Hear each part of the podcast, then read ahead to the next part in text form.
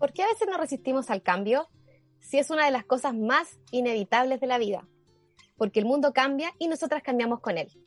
Hay cambios grandes, la pérdida de un ser querido, comenzar a estudiar, cambiarte de ciudad, romper patrones familiares, la llegada de un hijo. Hay cambios que parecen pequeños, los cambios de hábitos, las rutinas, la ropa. Hay cambios inevitables, las estaciones del año, el desarrollo de nuestro cuerpo, en la preadolescencia, crecer, la menopausia. Hay cambios que provocamos, un cambio de look, ir a terapia, cómo armamos nuestros vínculos. Hay cambios que esperamos y hacemos todo lo posible para que sucedan. Eliminar el machismo, el cambio de mando, la constitución, hacer caer el patriarcado. Hoy somos activistas porque nos moviliza la creencia de que todo esto debe, puede y va a cambiar. Pero a veces los cambios nos abruman porque un día estábamos bailando con las amigas y el otro solo puedes verlas a través de una pantalla. Porque un día hacías planes de viajes, vacaciones, proyectos y al otros días ya todo era muy incierto. Un día estábamos marchando con la convicción de cambiar el país y al día siguiente estábamos encerradas, con todas las injusticias que podíamos ver a flor de piel. En la rebelión del cuerpo abrazamos el cambio, porque necesitamos cambiar todas estas estructuras patriarcales que subordinan a las mujeres. Es urgente avanzar y abandonar todos estos patrones estereotipados que nos dicen qué es ser mujer. Cuando soplan vientos de cambios, algunos construyen muros y otros remolinos. Nos volvemos a reencontrar en este hermoso espacio entre vientos de cambios, porque cambiar es un acto de rebeldía. Es por esto que te invitamos a escuchar los cambios, el primero de nuestra tercera temporada Desvergonzadas, el podcast de la rebelión del cuerpo. Desvergonzadas, el podcast de la rebelión del cuerpo. Quiero vivir, no sobrevivir, salir a la calle y sentir que no tengo que defenderme, que tus palabras no pueden ofenderme y que tus armas no pueden atacarme. Quiero construir un país que me permita reír, soñar, cantar, bailar, vivir ni encerrada ni con miedo. Nico, ¿cómo estás? demasiado emocionado de verte. Sí, Gaia, ¿no? Qué ganas de, qué ganas de abrazarte. Ya la virtualidad me tiene medio saturada un poco. Yo creo que a todos nos tiene chata, estamos ya así, qué reun, qué Zoom, qué Meet. Sí, ya como que, sí, chao. Chao. Pero es un cambio. Es un cambio, amiga. Hay que adaptarse a los cambios. Es tu Pero puta de que cambio. cuesta. Cuestan los cambios. ¿Cuál ha sido el cambio que más te ha costado? Uh, a mí me cuestan los cambios en general, así como los gatos. Como que me cambié la cama al lado y me queda la cagada en la vida. A ese nivel. Sí, igual, igual. Sí, a mí igual me cuesta Entonces, como que no es como, no sé, eh, me cambié de casa y fue terrible. No, porque hay cambios que yo provoco, como que los veo más como proyectos que cambios. Pero los cambios generales, no sé, está ahí el menú. Si todos los lunes hay arroz y yo voy el lunes y hay fideos, como, weón, no, no. Y como que ¡pah! me explota el cráneo y como que, no sé, es cuático, como que todo mi cuerpo se descompensa por algo muy pequeño. Y tengo como que respirar y calmarme y aterrizar y como que ya, no es nada terrible, no se va a acabar el mundo, pero yo creo que sí, porque si no comía hoy día va a pasar esto. Y, y esa vocecita de mierda que tiene una adentro ahí que... Sí, No, a mí igual me cuestan los cambios, porque tú a mí, ahora donde yo trabajo, como que te cambian de unidad. Entonces tú ya hiciste todo, la cachado, como que le compraste a la enfermera el pastelito, el alfajor que vende, los calcetines, ¿cachai? Y de repente te dicen, se cambia a unidad. De medicina te cambia a cirugía. Y tú como... Y ese cambio a mí me genera como una, una ansiedad, ¿cachai? Pero igual soy abierta a los cambios. Ese- o sea, que uno le cueste Es los cambios diferente. es una parte y otra parte es que te generan una ansiedad también, así como, como el cambio, como que yo creo que a todas, a todos nos generan cosas los cambios. Si tampoco son yo creo que cambiamos. los cambios te generan esa ansiedad porque siento que como seres humanos eh, lo incierto nos perturba mucho. Y siento que eso nos ha afectado desde que tuvimos como el despertar de Chile, que era todo muy incierto, nadie sabía bien qué iba a pasar, hacia dónde iba a llegar todo esto. Sí. Y eh, adicionalmente después venía la cuarentena, llegaron el tiempo de, de la, del COVID y toda esta cosa y como que todo se volvió incluso aún más incierto. Entonces no siento que eh, es lo incierto lo que te lleva a esa ansiedad producto del cambio. Sí, no, son, son, son difíciles los cambios. Pero hay cosas que no han cambiado en nuestro podcast. No, Somos que uno abandona. No nos abandona, una sección muy buena. Somos caleta, más que los barcos. Somos machoros, peleamos sin guanaco. Saca la tela, ve con cautela. Bueno, y como dijo la Clau, hay cosas que nunca cambian o que se mantienen en el tiempo. Y una de esas cosas es nuestra querida, amada y adorada sección, que es el Somos Caleta. El Somos Caleta en esta temporada va a tener un vuelco, un giro.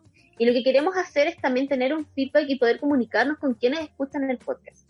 Y es por esto que cada semana, cuando publiquemos el capítulo del podcast en las redes de la Rebelión del Cuerpo, que les recordamos que es arroba la Rebelión del Cuerpo en Instagram, les invitamos a todas, todos y todes a que comenten debajo de esta publicación lo que les pareció del capítulo, algo que nos quieran hacer saber, e incluso sugerencias de temas o eh, capítulos que podríamos tener también para que nosotros podamos ir tomando notas y podamos ir armando toda esta nueva temporada. Así que vamos a partir leyendo alguno de los comentarios. No sé, Clau, ¿cuál es el que más te gustó? ¿Alguno que te como bonito o que te agradó? A mí me gustó uno de Carolina que decía que hablaran sobre las no monogamias. Lo encontré bien. Uh, eso es tema. Temazo, que también lo, en algún momento quisimos abordarlo en los capítulos de las temporadas anteriores, ¿te acuerdas? Pero no nos dio el tiempo, pero es un gran temazo. Creo que sería muy interesante a- abordarlo en una nueva temporada o en, en un nuevo capítulo de la tercera temporada. Que No, y es gusta que- cuático, porque, por ejemplo, nosotras que somos un poco más antiguas, por decirlo de una forma, estamos como Sí. por los 30 para arriba, nosotras nacimos antes de que existiera incluso la ley del divorcio, cuando Sí. realmente el matrimonio era para siempre. para toda la vida. la gente, claro, y la gente que no hacía eh, ley de aquello era incluso hasta discriminada, no sé si tenías hijos y te separabas y te lo estaban del colegio. Entonces, el día de hoy poder hablar de relaciones que no sean monogámicas, que sean Imagínate la Anita de Juan abiertas o el Herrera. poliamor, Dejó a Juan Sí, Herrera la Anita. Entonces ya, imagínate, y, le, y le costó, como en la última temporada lo dejó, imagínate los 80 y le costó a ella, la pobre Anita. Entonces, uy, pobres mamás de los 80 que se querían separar, ahora uno, chao nomás, llama a la puerta, te hago la maleta, si querés. ¿cierto? Te hago la maleta. Y a ti, ¿Te llamo ¿cuánto- Te llamo Uber. ¿Te pido un taxi? Ya. Una forma, oye, qué buena esta Em. forma de cortar la cortada. Así como, oye, te pido un una forma, una forma bien actualizada de, de dar una corta. ¿Y para qué? Ya, Clau, volvamos, volvamos al tema. Sí, volvamos. Eh, Vamos, ya. volvamos. ¿Qué más? ¿Qué más? Carlines. Hay una Ya. chica que se llama Sí. Carlines y puso secas. Admiración para ustedes, me encanta el trabajo que hacen, gracias por la dedicación y estos espacios tan necesarios.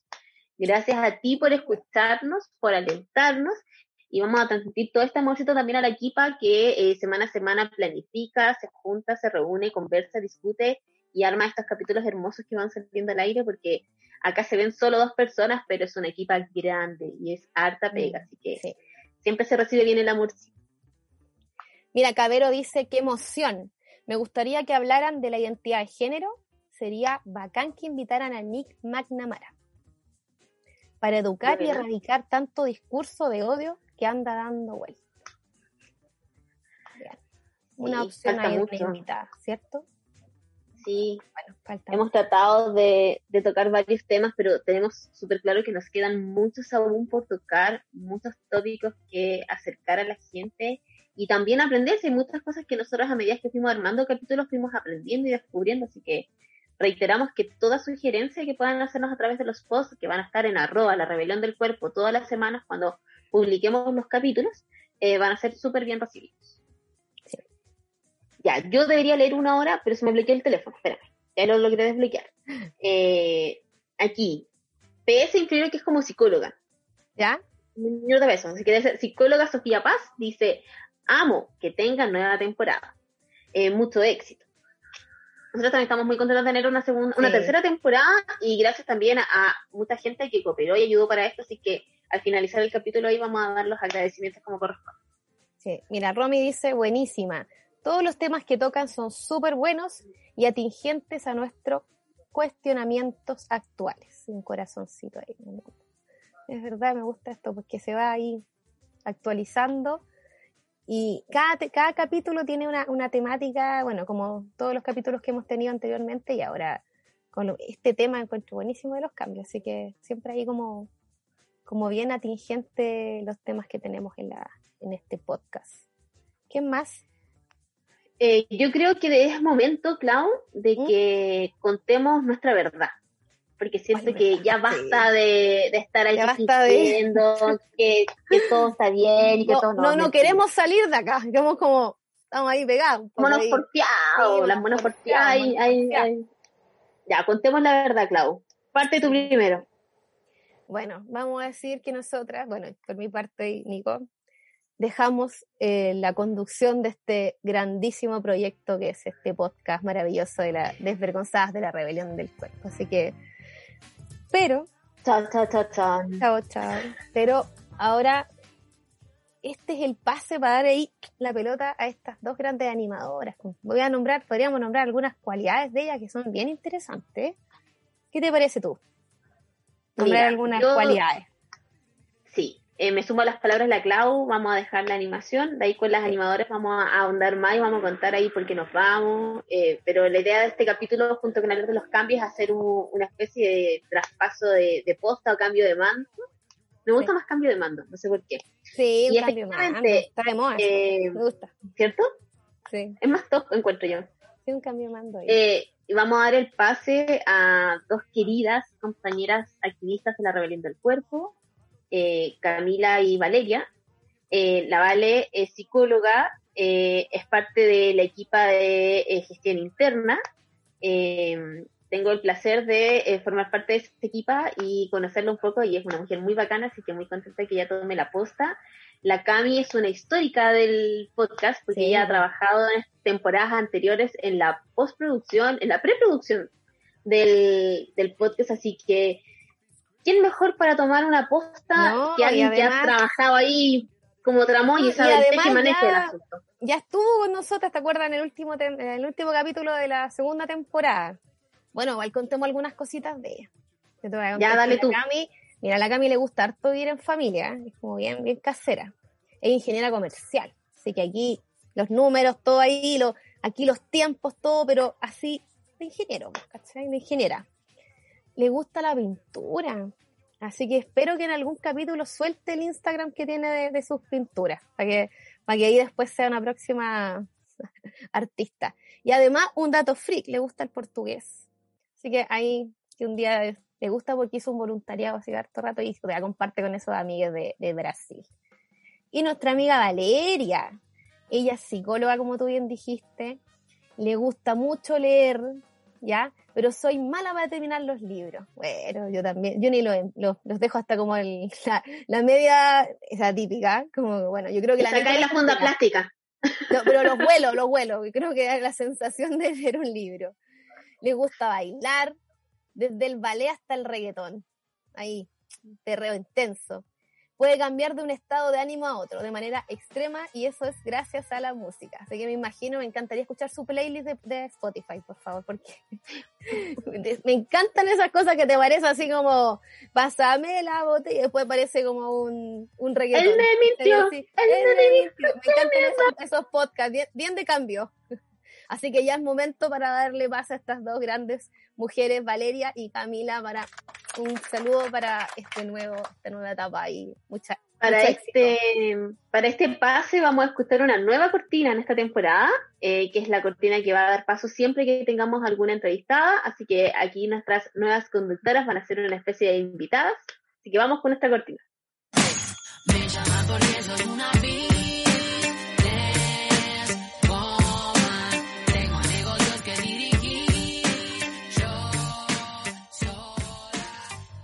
Hola, hola. Bienvenidas. Bienvenidas. ¿Cómo están? Bien, muy motivada con esta canción que como que te llena de energía, así Nati Peluso irradiando eh, empoderamiento femenino, así que power, muy power. No, muy yo muy también por estar acá. Sí, y agradecida por las palabras también que dijeron al inicio. Para nosotras igual es una súper eh, responsabilidad y orgullo tomar esta posta que dejan, eh, porque igual fueron haciendo un camino que ahora nosotras empezamos a transitar eh, ya bien armado, ajustado, eh, con conocimiento por lo que pasa, ¿cierto? Por cómo hacerlo. Así que es bastante grato tomarlo ahora con ustedes saliendo y dejando como este legado también, ¿cachai? Como que ya ya lo armaron y ahora lo seguimos, así que gracias por eso igual. Sí, gracias porque han hecho hasta ahora un, un trabajo así la raja. O sea, yo era de las que escuchaba, me escuchaba, salió el capítulo y lo iba a escuchar, así porque me encantaba Sí, la cómo, lo han como hecho. una fan. Sí, yo soy, era una fan encubierta. Una fan encubierta que estaba dentro de la, de lo- de la producción. claro, claro, yo estaba en, Sí. el, en el grupo de producción del podcast.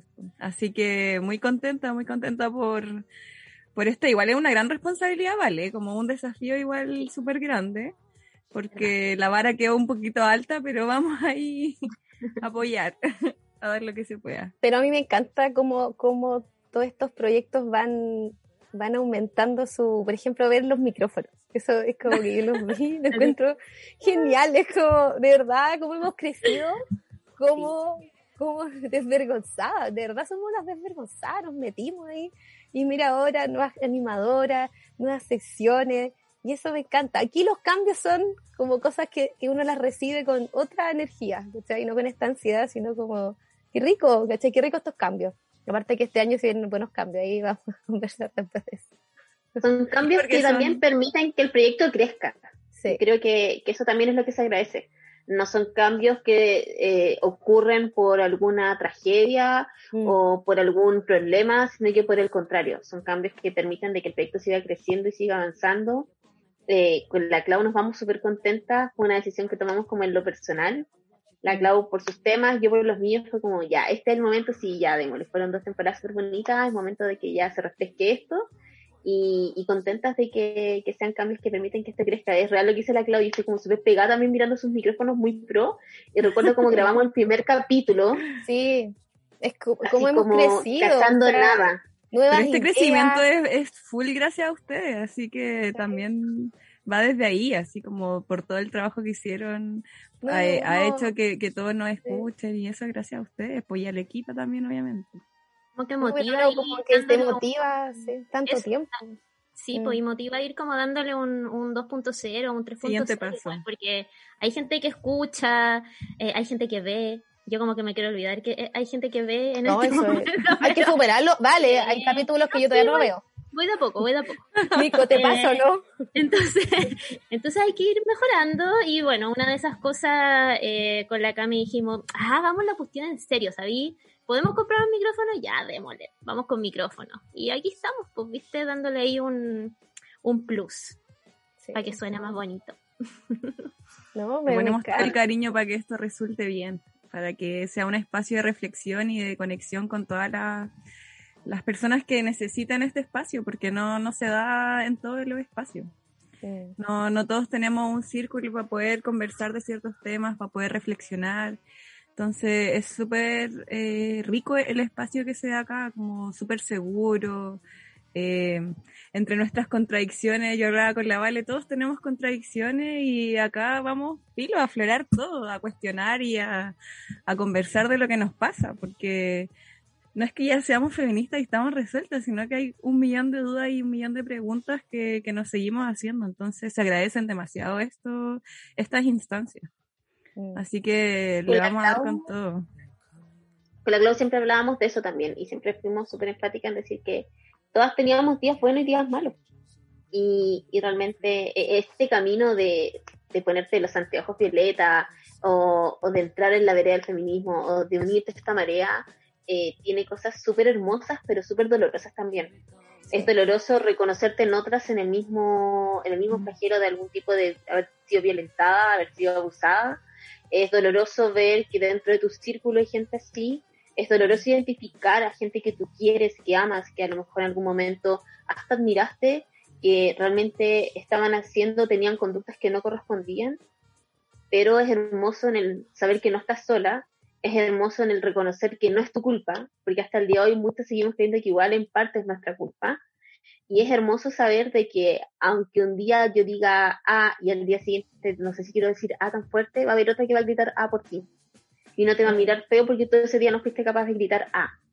Entonces, eh, eh, este andar eh, es en conjunto y, y es bonito como este proyecto también llega a muchas personas o incluso a nuestras cercanas. Yo tuve amigas que me escribieron en algunos capítulos así como, oye, escuché este capítulo, me gustó mucho, yo no sabía esto, esto, otro, y era como, somos tan cercanas y a lo mejor estos temas no los conversamos, porque no se da a lo mejor cuando nos juntamos, cuando nos vemos, porque nos vemos tan poco, porque la rutina, porque el día a día te gana, que a veces te veis, no sé, una vez al mes con tu amiga si tenés suerte, y no te ponía a hablar del puto patriarcado, del sistema de esto, sino que traté de ponerte al día cómo estás y cómo va y cómo te sentís. Entonces, que este espacio sirva incluso para llenar esos espacios que no puedes tener con tu gente, es bonito. Así que estoy muy contenta de que este espacio lo tomen ustedes. Ah, qué bacán, Nico, muchas gracias. Igual respecto a lo que tú decías, como que eh, me recordó, o eso marca un hito, eh, como pensando en los cambios más heavy que he tenido como en mi vida, como el feminismo sin duda marcó así un cambio radical y como transversal. Desde cómo yo me autopercibo como mujer, ¿cachai? Desde cómo eh, miro también y, y, me refiero a otras mujeres, desde mi forma de expresarme, de pensar, de mis relaciones afectivas, como cuántas relaciones ya como que dejaron de tener sentido después de que entramos al feminismo. Como la Nere siempre habla de esto de los, ante, de los anteojos violeta y cuando yo hace los años, hace muchos años cuando conocí a la Nere así como por las redes sociales y, y como que caché su, su discurso, dije como, es real, como ya te los pusiste los anteojos violeta del feminismo y no podís volver atrás, como no podís sacártelo y hacer como que eso no existe, como es un cambio que como que inunda y, y, y ocupa todos los espacios de tu vida. Entonces, como pensando en esto de los cambios, el, el feminismo como que sin duda marcó un, un cambio gigante porque aparte viene a romper con, con el status quo que vendría siendo como el patriarcado y todos los machismos y micromachismos que se van aceptando. Entonces, como que si es que el feminismo no es un cambio, entonces, ¿qué es los cambios, cachai? Sí. Ese es como mi, mi, mi, recuerdo de un cambio así radical. Sí, no sé no, ustedes, como... La rebelión del cuerpo siento que también es un mm. cambio importante, yo creo, en la vida de todas nosotras. Eh, yo siempre, cuando hablo, voy, cuando voy a profesar la palabra de la rebelión algunos sí. y siempre digo que, que, es como un lugar donde una puede, o por lo menos en lo particular, a mí me que yo podía ser yo misma, sin tener miedo a ser yo, a, a estar hablando mucho, estaré hablando muy fuerte, eh, lo que estaré diciendo sonará muy agresivo. Yo podía ser yo, y a nadie le iba a molestar que fuera yo, por el contrario, tenía como un, un, mar de amigas que me decían, sí, dale, tú puedes, ya dale, eh, puta, y ya no puedo, me siento mal, dale, duerme, descansa.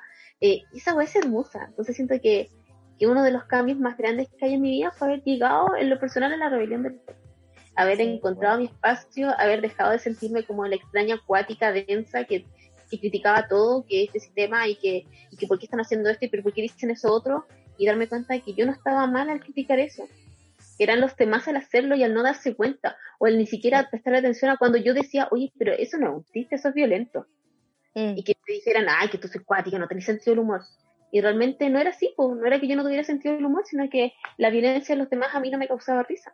Correcto. Entonces, eh, llegar a la rebelión, por lo menos para mí, fue, fue el mayor cambio que he tenido y fue un cambio ya muy de adulta. O sea, a los 30 años llegar a la rebelión después de vivir 30 años en un sistema, como dijimos al comienzo, somos hijas de, de una generación de muchos cambios también, convengamos que nosotros eh, nacimos y empezamos a jugar con juguete madera y hoy en día los niños juegan con tablet y se conectan por internet. Entonces hemos tenido que atravesar cambios pero completos, desde ideologías, formas de pensar hasta cómo nos comunicamos. Y, o sea, respecto a eso que, que habláis de la rebelión, yo no sé cómo transmitir como a la gente que nos está escuchando lo hermoso que se siente o esa sensación que te llena el corazón que es la rebelión, como la sororidad o toda esa buena energía y, y como pensar en cómo eso ha cambiado mi vida, como que también obviamente me llena el corazón, así como qué alegría que mi vida tuvo ese cambio que, que la enfocó para otro lado, como que le, la llevó para otro camino, ¿cachai? Y, y no sé, creo que los cambios, como, como hablábamos delante, habían, hay algunos cambios que, que los tenemos que hacer inevitablemente por el curso de la vida, pero hay otros que lo hacemos porque queremos y porque nos está gustando cómo está yendo esto, ¿cachai? Que es como lo que estamos haciendo acá con este podcast. Mm. Y cuando hacemos cambios que van redireccionando, o sea, que van, se van haciendo porque nosotros queremos armar nuestro camino, es ahí donde tenemos que poner nuestra energía nomás. Y, y, y ser y, analizar y, pensar en esos cambios, en por qué la vida me está dando también estos cambios, como aprender de todo, Sí. sean cambios buenos o sean cambios malos, como que lo que yo he aprendido es como pensar, ok, la vida, ¿qué me quiere decir con esto entonces? Como qué aprendizaje tengo, qué, qué errores o qué cosas puedo corregir. Entonces, en ese sentido, eh, los cambios igual duelan, porque bueno, es ser súper dolorosos, pero siempre te traen algo, algún aprendizaje. Yo creo que hay que quedarse con, eso. Cuando hablan de la rebelión, a mí me pasa que yo identifico dos grandes cambios. O sea, bueno, sí, uno podría tener una lista de cambios desde los más superficiales, como el pelo o cosas, hasta estos profundos. A mí me pasó con estudiar psicología y con el, el activismo. Porque llegó un momento en el que yo dije, yo necesito el espacio para hablar con otras, como lo que dijo la Nico. Como no puedo estar tan mal, no puedo ser la que está siempre discutiendo, la que está siempre en Mm. contra, no, o sea, tienen que haber otras como yo. Y yo me acuerdo que postulé como dos veces a la rebelión, como antes, hace mucho rato igual. Eh, como que mandaba correos. Y me acuerdo que me contestó la Connie en un momento, la Cami Astorga en otro momento, hasta que pasó. Pero yo tenía, yo no tenía conocidas cercanas que participaran del activismo de la rebelión. Entonces, ya, yo sentía que iba a entrar en un espacio en el que íbamos a ver muchas mujeres unidas eh, en la base del feminismo, ¿cierto? Y de ahí cada una con sus colores, pero esta era la base y ahí estaba lo rico. Pero cuando entro y me doy cuenta de lo que decía la Cami, como este, este colectivo de sororidad, de amor, yo a mí me generó mucha incomodidad al principio, debo decirlo, porque yo no estaba Estaba ya acostumbrada. A ser así con mis amigas. O sea, No, mucho estaba- amor. no, en serio podemos hablar lo que sea, o como que no me van a decir nada porque estoy Eh, haciendo Sí, esto. No, En serio, esto es sin juzgar, así como se estoy puede. estar existía. Eh, Bueno, existía. Y yo estaba siendo parte. Y esto a mí me pasó hace poco. Yo entré a la rebelión a fines de noviembre del 2020. Entonces, ha sido un... Como me, me siento como cuando te agarra una ola en la orilla, que a, a quien no le pasó, eh, como que te, volcó, te volcó, y como que de repente llegaste a orilla y ya saliste. Esto, es- eso ha sido estos meses la rebelión, como... Y, y ha sido como pura entrega. Porque claro, en, en esto de, de cambiar y de ser parte del activismo, eh, y no quedarte solamente en la palabra o en poder ponerlo, no sé, en tu descripción, soy activista, feminista, eh, y de verdad vivirlo, es como te tenéis que abrir al cambio, po. Mm. o sea, te tenéis que entregarte a esto, y si te incomoda, es como acercarte cada vez más a la orillita nomás, porque si te quedáis acá, es como para qué entraste, para qué estáis, para qué estáis siendo parte, po. o sea, no, no sirve a medias, no, esta cuestión es como entraste y estamos todas en la misma y nos apañamos y cachai y, y yo todavía estoy en ese camino, ya no me incomoda, o sea, mi momento de la semana de cariño y amor son las cabras, las reuniones en las comisiones y todo, pero al principio era como, mm, eh, tuve que empezar a tomar el gustito. Y, y eso es un cambio que ha sido bacán. O sea, como decir ahora que tenía amigas, como que tenéis grupo, como que hay gente que se preocupa, muchas que se preocupan. Y a mí me pasaba también que siempre tenía como estas amistades aisladas. Mm. Oh, me pasa mucho lo mismo. la Sí, a mí pasa lo mismo. Claro, no tener un era. Como que no había una, una Una Una manada. concentración. ¿cachai? Claro, entonces ahora es como la manada. Y, es, Mm. y está- Y que más encima se llama eh, manada morada, como, No, ya, te entregáis, po. O sea, déjate, po. No, entrégate, fluye con las cabras, po. Entonces, así- ese ha sido para mí un cambio, como que lo, lo marco desde la psicología, como que me abrió la cabeza, pero el feminismo terminó como haciéndomela explotar, porque cuando en mí, por lo menos, en mi quehacer profesional como psicóloga, tomar la psicología, que es una, que es una, como, una disciplina tan, tan, tan patriarcal, desde su origen, y la juntáis con la perspectiva de género que te entrega el feminismo y es como que ya no, no hay vuelta atrás. Mm. un cambio hermoso. Lo, lo amo. No, hermosa, Igual es La heavy. rebelión. Es heavy. Sorry, dale, dale. No, te decía que a mí me pasó un poco lo mismo que la Vale al principio, como que decía, ya me estoy como metiendo a esto porque siempre era la que era la enojona, y la que estaba peleando del rato, era como, ¿por qué tenía esa cara, cachai, que estáis molesta? No, como que no, obviamente no podía verbalizar lo que me molestaba porque era la única en esos eh, grupos, cachai, que era la, la que no le, que le molestaba la talla. Entonces cuando yo conozco la al- al principio fue igual incómodo. Porque era como, ya, pues tanto, tanto amor, así como, como que, ¿por qué me abrazan tanto? ¿Por qué me quieren tanto? Entonces, y después me fui entregando y fue como, bueno, damos, ¿cachai? Como recibo esto y, y siento que ha sido para mí muy personal, terapéutico y hoy en día es casi como, como cuando uno dice, oye, soy chilena, soy de la rebelión y te identificas en tu lugar de trabajo, en tu familia y, y eso para mí es demasiado, cuando te dicen, oye, tú estás empoderada, como esa palabra un poco manoseada, pero Eh, no es empoderada en el fondo, es que maduré, así como que me descubrí a mí misma y, y- y soy quien soy, ¿cachai? Y me muestro tal cual soy, tal por cual soy, ¿cachai? Y, y la peleamos todos los colores, como dice la Nico, que me encantan esas frases, ¿verdad, Nico? Como, con cuál es color te saco, ¿cachai? Entonces, para mí, siento que esta, esta manada, y no sé, por ejemplo, cambiar turnos, siempre querer verla, yo, de hecho, siento que he sido, fueron las personas que más eché de menos en la, en la pandemia, ¿cachai? Porque era como necesito verlas, necesito abrazarlas y necesito estar con ustedes. Así que, qué rico, qué oh. rico que, que ahora seamos Y las colectiva. Abrazo virtual, porque tampoco nos podemos ver Sí. todavía. todos nos podemos ver. Pero es bacán heavy, tenernos. igual- Como que siempre decimos eso, es bacán tenernos dentro de esto.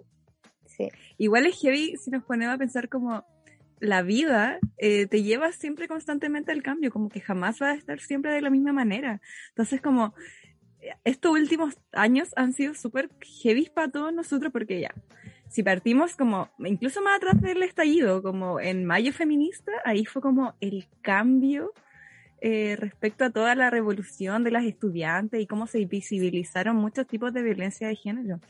Ya, y ahí estamos como un cambio en cuanto a la sociedad y en cuanto a, a poder eh, visibilizar estos tipos de violencia. Y después pa, viene el estallido, como cambio en otras perspectivas, cambios en todo lo, en toda la arista, y después como ya nos estamos como intentando como ah, respirar, pa, pandemia, más cambios como teletrabajo, como eh, vaya a tener que organizar todos tus planes, la vida sigue, un año encerrado como wow, como o sea, de cambios, como que yo creo que estamos entrenadísimos para los cambios. Ahora yo creo que tenemos que ver cuál es la manera de enfrentarlos. Como yo creo que ahora en pandemia, no, no sé cómo ustedes han enfrentado la pandemia, porque mm, ha, traído muchos cambios. No sé cómo en su vida qué, qué tipo de cambio ha, ha traído. En, en lo personal, a mí me afectó heavy la pandemia. Eh, siento que trajo todos esos fantasmas que estaban controlados. Toda la terapia que hice por muchos años se fue un poco al tachito de la basura. Eh, porque de verdad me descompensó mucho esto del incierto, del no saber cómo va a estar mi familia y, y lo que más en lo personal me afectó fue el visibilizar eh, tanto la desigualdad, la injusticia, el ver la vulnerabilidad de las personas y la indiferencia de otros, que son quienes tenían, tienen el poder y quienes tienen las herramientas para poder generar cambios reales y entregarle un buen bienestar a las personas, simplemente velaron por sus intereses propios y no les importó el resto. La gente tuvo que salir a la calle a clamar porque no podían comer, porque no había plata para comer, recibieron agua, recibieron lacrimógenas y después recibieron cajas de mercadería. Eh, tuvimos un gobierno que fue reaccionario y no preventivo, realmente no esperaba nada de este gobierno, pero aún así fue pésimo en esa situación. Lo agradezco. Claro, No nada. políticas, Sí. Claro, entonces, eh, en lo personal, yo soy una de las afortunadas, yo nunca dejé de trabajar, por el contrario, incluso mis ingresos de cierta forma se vieron aumentados porque justo tuve un cambio en mi puesto de trabajo, tuve un ascenso en mitad de pandemia, al comienzo de la pandemia. Yo ascendí a mi cargo nuevo, llevaba una semana, llegó la pandemia, eh, tuve que aprender a hacer muchas cosas solas porque también tuvimos que turnarnos un poco las pegas porque no podíamos estar todos en la planta. pero yo nunca dejé de trabajar, entonces como que en, mi pega gastamos que hay, eh, hay COVID porque andamos todos con mascarilla y no nos podemos tocar. Pero si no fuera por eso, el día a día sería como normal.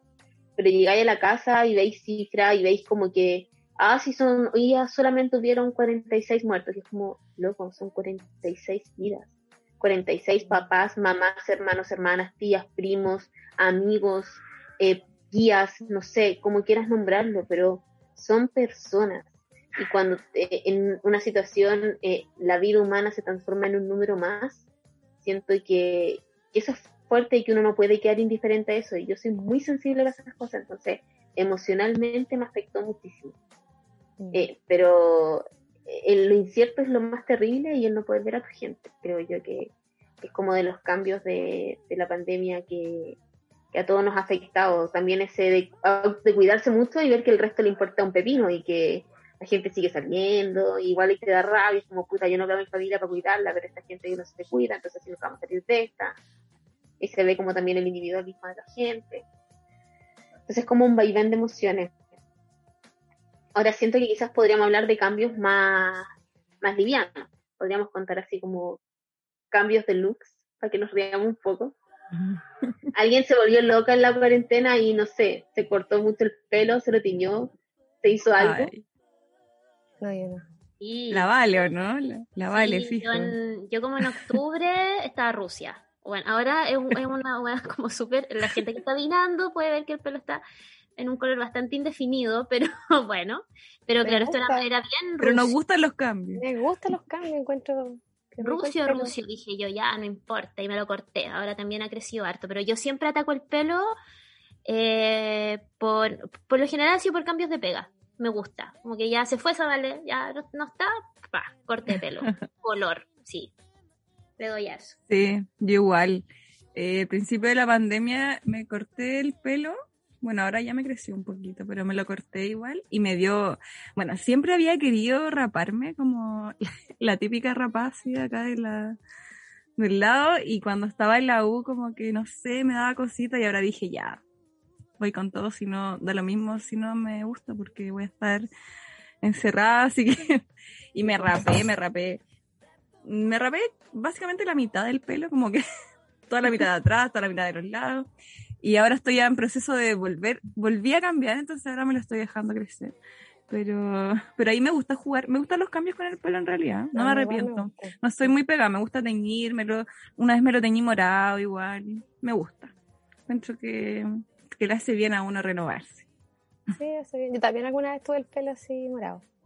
Me ¿En corté, serio? Sí, me lo corté, pero ahora quiero dejármelo largo, quiero donarlo. Entonces quiero alguna fundación de cáncer. Porque a mí igual me pues, sí crece rápido el pelo, ¿cachai? Entonces después quiero cortármelo, pero también lo tuve morado. Pero el problema era, el- era la pega. Igual es, es pega tener el pelo con un color. sí, yo soy floja, por eso. Igual soy no. floja, po.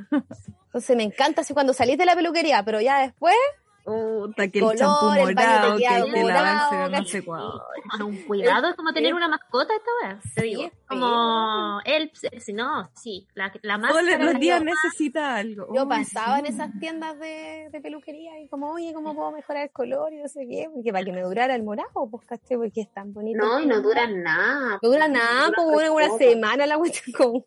Yo de los 15 que me estoy echando morado en el pelo y paso por ciclo. Porque como me aburro, porque la cuestión hay que mantenerla, me lo corto. Sí, Entonces, favor. cuando tengo el pelo largo, por ejemplo, ahora me lo decoloré. Y esto que se ve como raro, está rubio porque me quedó mal decolorado, entonces... Era decoloración, pero me gusta.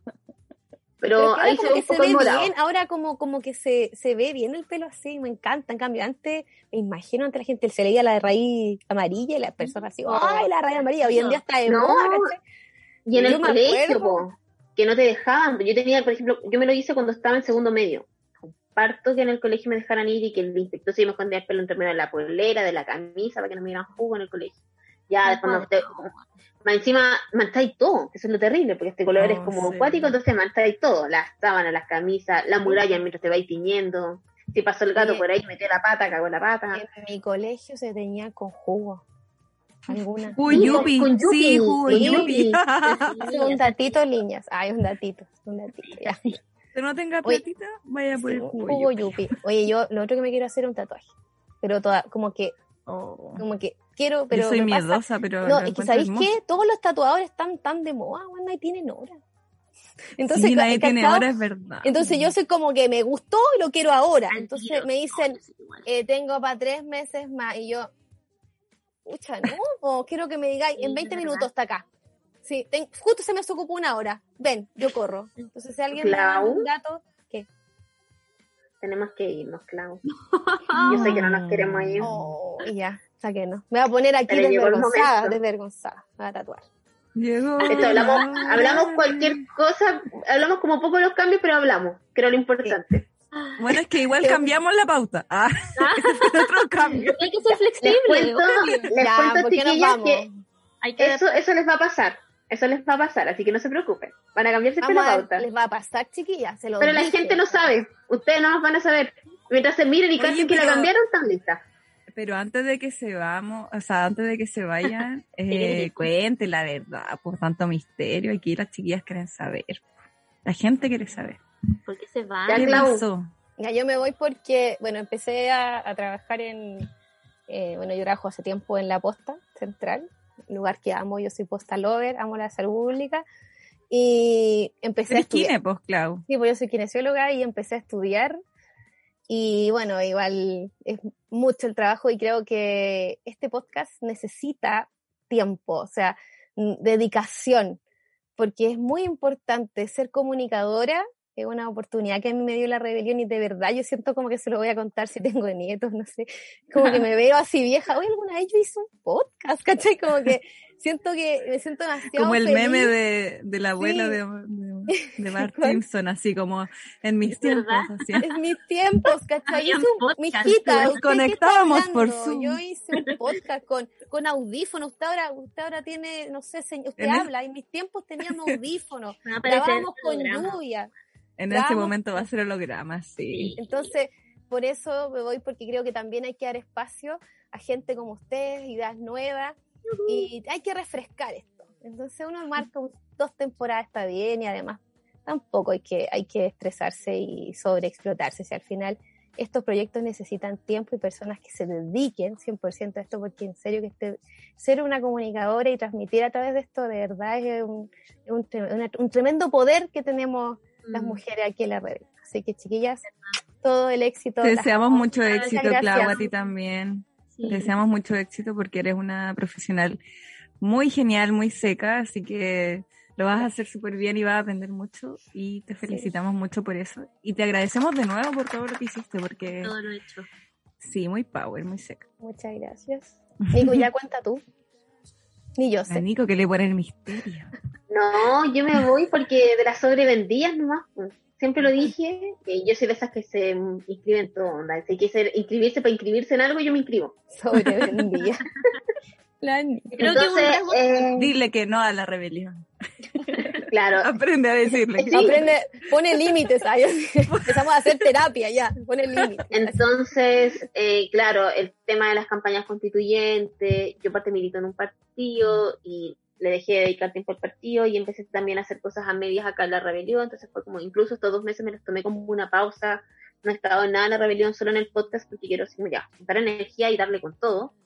Eh, y por lo que dice la Clau, el podcast toma mucho tiempo y mucha energía, no es solo la reunión de pauta, son también las horas de grabación, son las horas de preparación del capítulo, porque cuando hay temas, una no lo sabe todo, y uno igual tiene que andar leyendo, investigando, entonces eh, el día a día te consume y, y emocionalmente también hay que estar bien para hacer esta pega, yo tampoco he andado muy bien emocionalmente, Me- tuve una operación ahí entre medio, que era en teoría algo no tan terrible, y fue bastante complicado, eh, tuve varios días Mm.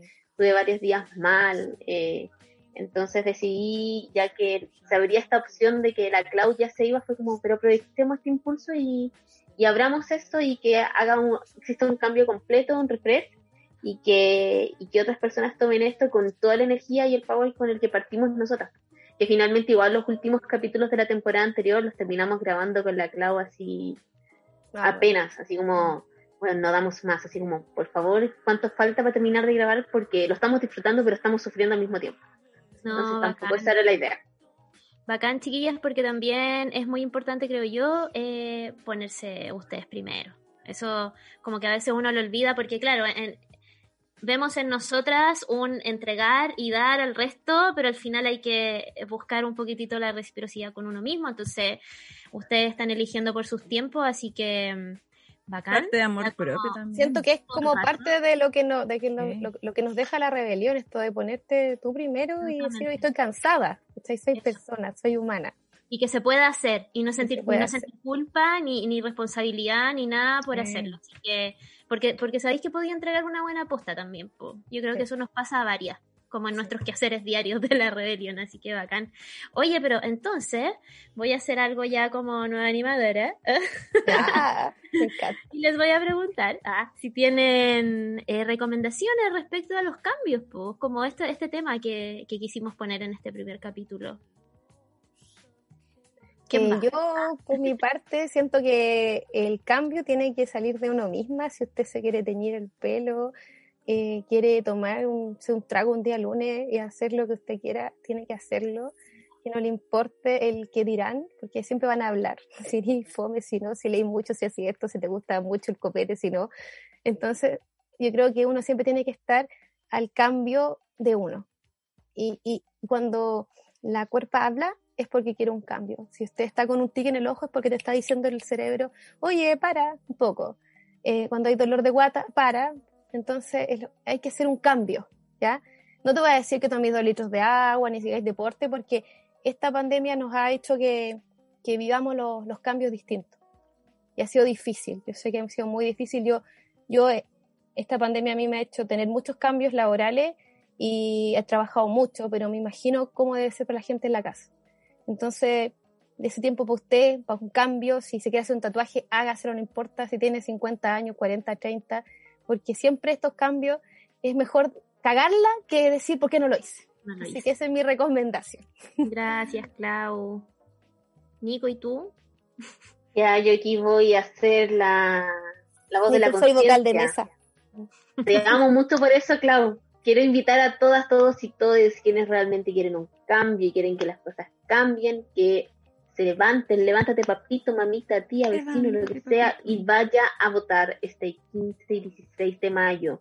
Escoja conciencia a sus constituyentes. Si usted no sabe quién va a constituyente su distrito, la cotineja le hizo la pega y filtró todos los constituyentes por distrito y se los ordenó por lista. Miren, qué mejor pega Besitos Usted va- cotineja, sí. le buscan el post de ella a su distrito, ve las listas que hay. Si no sabe quién está en cada lista, loco, de ser una hora en Google, busque quiénes van por cada lista, vea los nombres y decide su, su constituyente. Porque esa hora que usted va a invertir en buscar un constituyente que represente sus ideas y lo que usted quiere para este nuevo Chile, va a radicar en tener una nueva constitución que nos va a alejar de esta constitución que está manchada con sangre, está escrita con sangre, con sangre de personas que dieron la vida en la calle luchando por tener una vida más justa y que les fue arrebatada simplemente porque el presidente que había de turno no iba con los ideales de los empresarios que estaban en este país.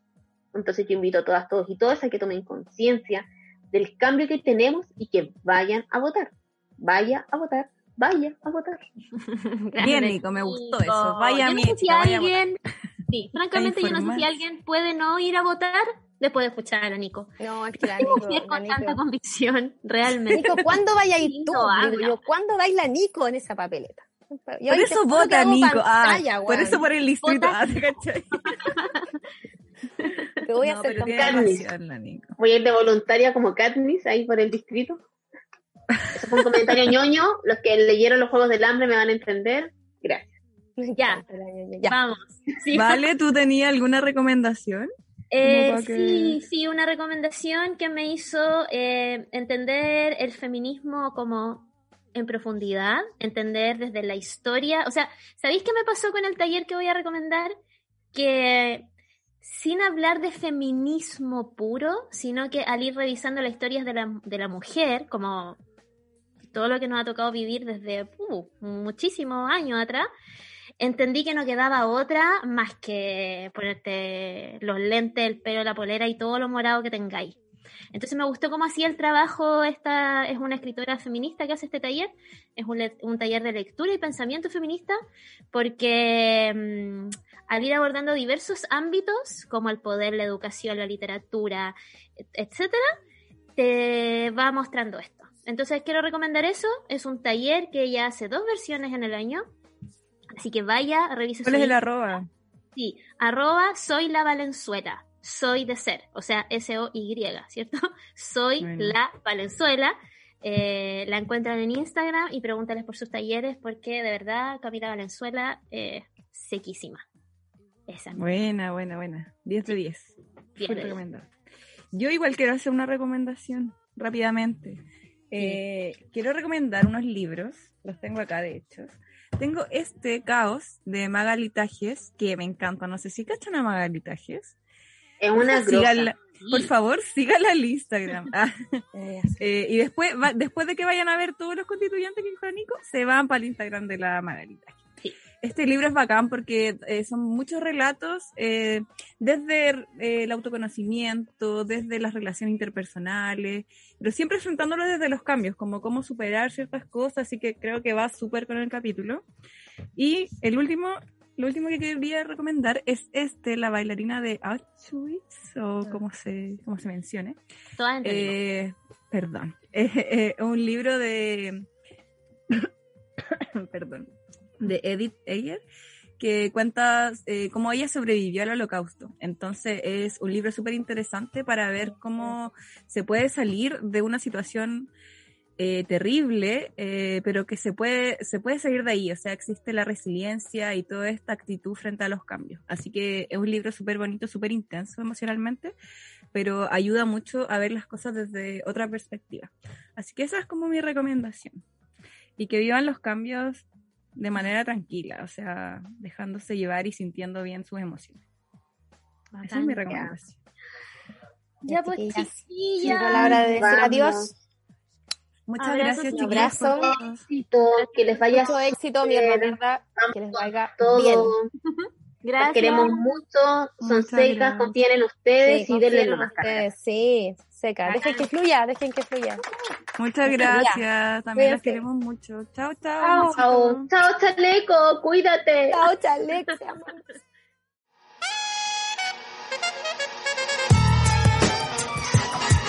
Buena, vale.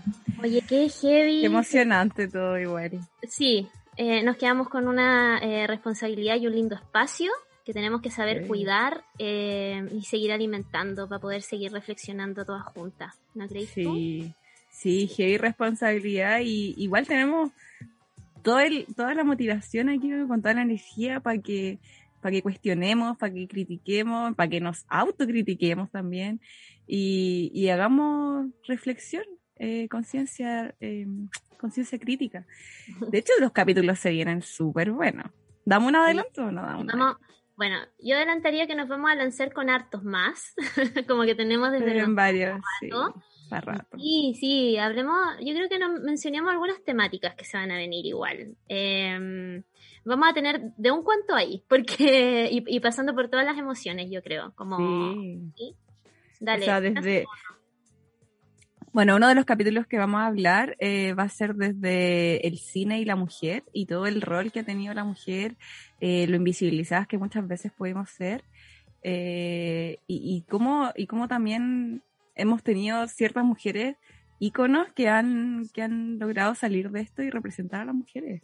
Así que desde el cine vamos a enfocar, también vamos a ver eh, todo lo que es la violencia obstétrica. ¿Tú, ¿Tú conocías ese concepto? Yo hace un par de años que lo conocí.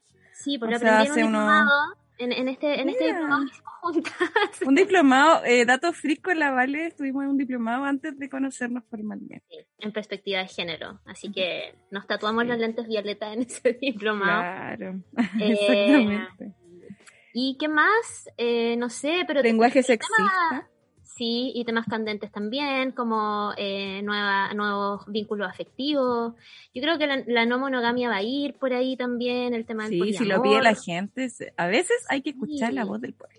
Y hay un tema también que a mí me tiene bien intrigada y, y- y que lo voy a encontrar eh, muy reflexivo, bonito eh, y necesario, que tiene que ver con las mujeres en zona de sacrificio, que, que yo creo que es un temazo que no hemos, no hemos mirado bien.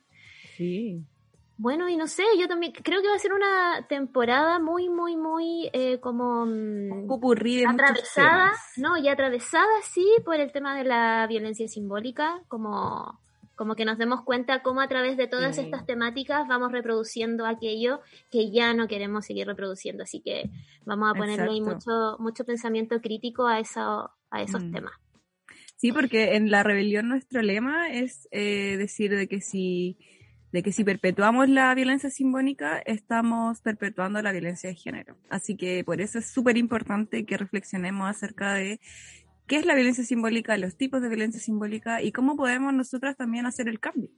Entonces, hablando de cambios, eh, súper interesante todos los capítulos que se vienen. Así que cuando nosotras pongamos eh, la publicación en el Instagram, ahí también nos van contando eh, qué sintieron con este capítulo, de qué cosas se recordaron, cuáles son los cambios más importantes y, que nos cuenten para que conversemos un ratito y el próximo capítulo estaremos ahí leyendo sus comentarios. Sí, bueno, y para ir y ya cerrando, cerrando, creo que es súper importante agradecer eh, siempre y eh, el que nosotros ahora estemos eh, al aire, ¿cierto? Por Spotify y, y todos quienes también han podido entrar a, a vernos a través de YouTube, es porque pudimos hacer otra temporada, una tercera temporada, mantener este espacio y eso fue gracias a muchas personas que quisieron aportarnos sus luquitas eh, en nuestra campaña de financiamiento. De verdad que gracias a eso estamos hoy día al aire. Así que mm, vamos a dar unos nombrecitos, eh, Cami, Sí, de- de, queremos, quienes, sí. de quienes se pusieron. Se pusieron la 10. A ver, a ver, ¿quién se puso? Ah, no, queremos agradecer eh, porque esto es un proyecto súper autogestionado. Nosotros somos voluntarias y desde aquí trabajamos para dar eh, el mejor espacio, espacio seguro, pero gracias a ustedes ahora pudimos eh, seguir con esta tercera temporada, así que les agradecemos mucho a Camila David, a Abel Madrid, Karen González. Eh, y otras personitas que van a ir siendo nombradas en los siguientes capítulos, pero les agradecemos mucho ya que gracias a ustedes podemos estar aquí y nos están escuchando. Así que muchas gracias por su apoyo y, y aquí estaremos para dar lo mejor, ¿cierto? Y así será, Cami. Así que ahora, bueno, nos despedimos. Nos despedimos ya. Eh, Nos escuchamos la próxima semana. eh, en- y así consecutivamente se Y van así a vamos hasta el fin. Ah, hasta que los echen. No, hasta sí, hasta poder, hasta poder abordar, yo creo, todos estos temas que, que como feministas nos nos interesan. interesan. Así que Sí. besos, Cami. Vale, que tengas una buenísima semana y nos vemos la próxima semana. Esté muy bien. Chao,